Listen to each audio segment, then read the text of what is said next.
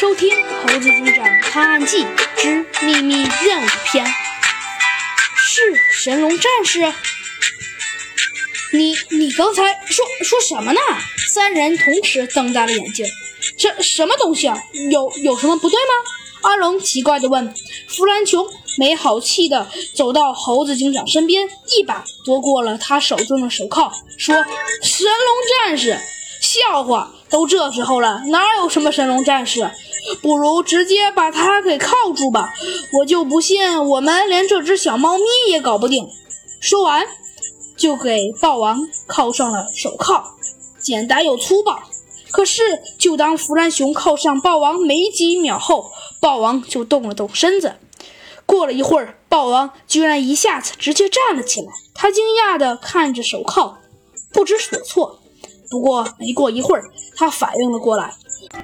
只见猛地一用力，砰的一声，直接扯断了手铐。他的双手甩了甩，又拿起了铁棍，追向了猴子警长一行人。四人惊慌失措，拼命地向大厅的四面八方逃去。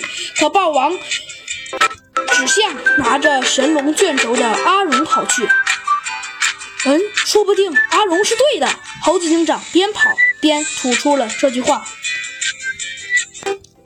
啊，不，没有错，神龙战士。只有神龙战士才能救我们了。以我们的体力，目前不能打败霸王，必须赶紧选一个神龙战士，让他看神龙卷轴，获得力量打败他。可是谁最合适啊？一定是阿龙，他可是村长的养子啊！彪子开口说道。弗兰熊摇了摇头，不对啦。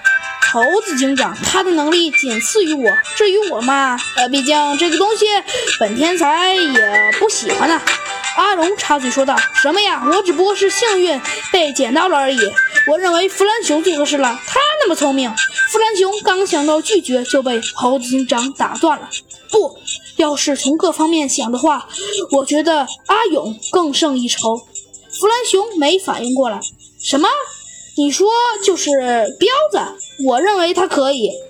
彪子惊呼：“什么？猴猴猴子警长，我我可以？拜托，我又不会什么绝世武功，凭凭什么？不，我为什么能当？”彪子激动的话也说不清楚，跑都忘了停在了原地。